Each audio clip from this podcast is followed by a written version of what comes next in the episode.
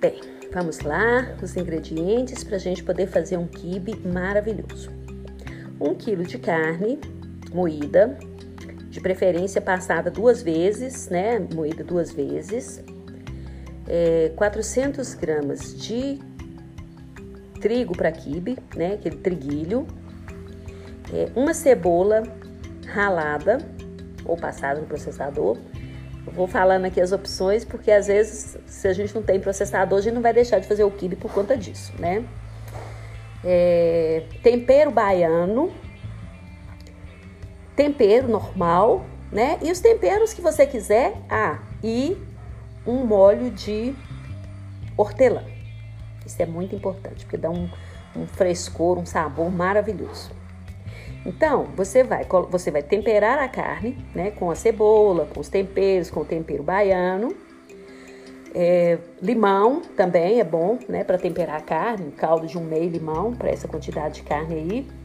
E vai colocar o triguilho pra, de molho, né? Então você coloca na vasilha, cobre ele com água, eu prefiro cobrir com água morna e deixa descansar.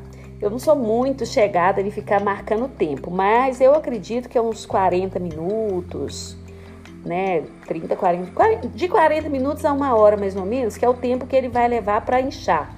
Então, assim, ele vai, ele vai sugar toda a água. Então, quando você. Eu gosto de temperar na hora que eu coloco o trigo, né, para crescer, coloco ele de molho, eu gosto de temperar a carne para né, a carne absorver também todo o tempero. Então, quando o trigo tiver, já não tiver com água mais, que ele já dobrou de tamanho, ele cresceu, ele inchou, ele cresce muito, você coloca ele sobre um pano de prato limpo, né, para ele poder, para ver se tem alguma água e escorrer, né? Se tiver alguma água, você coloca num pano de prato e aperta. Aí você vai misturar isso, né, esse trigo na carne que já está temperada. É, vai é, passar o hortelã também no processador. Esse hortelã você pode colocar na hora que você temperar a carne, você já tempera com hortelã também processado. Bate no liquidificador, bate, ou soca no pilão junto com, com o tempero. Faz do jeito que você achar bom.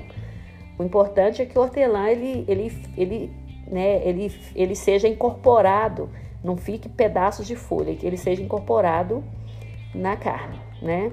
Aí você vai acrescentar o trigo e vai amassar como se você estivesse amassando, sei lá, uma almôndega, por exemplo. Depois você vai enrolar os quibes e se for, né, dá muito quibe, isso rende muito. Então você vai enrolar e colocar na geladeira, né? Para ele ficar bem consistente e depois você pode congelar, você pode fritar, você pode assar na airfry e quando na hora que for servir, pode servir com limãozinho. Enfim, pode fazer mil e uma coisas com, com esses quibes, né? O importante é, é, é que ele vai ficar muito saboroso, né? E vai ser uma ótima pedida para você tomar uma cervejinha, para você é, tomar um vinhozinho, enfim. Ou simplesmente para você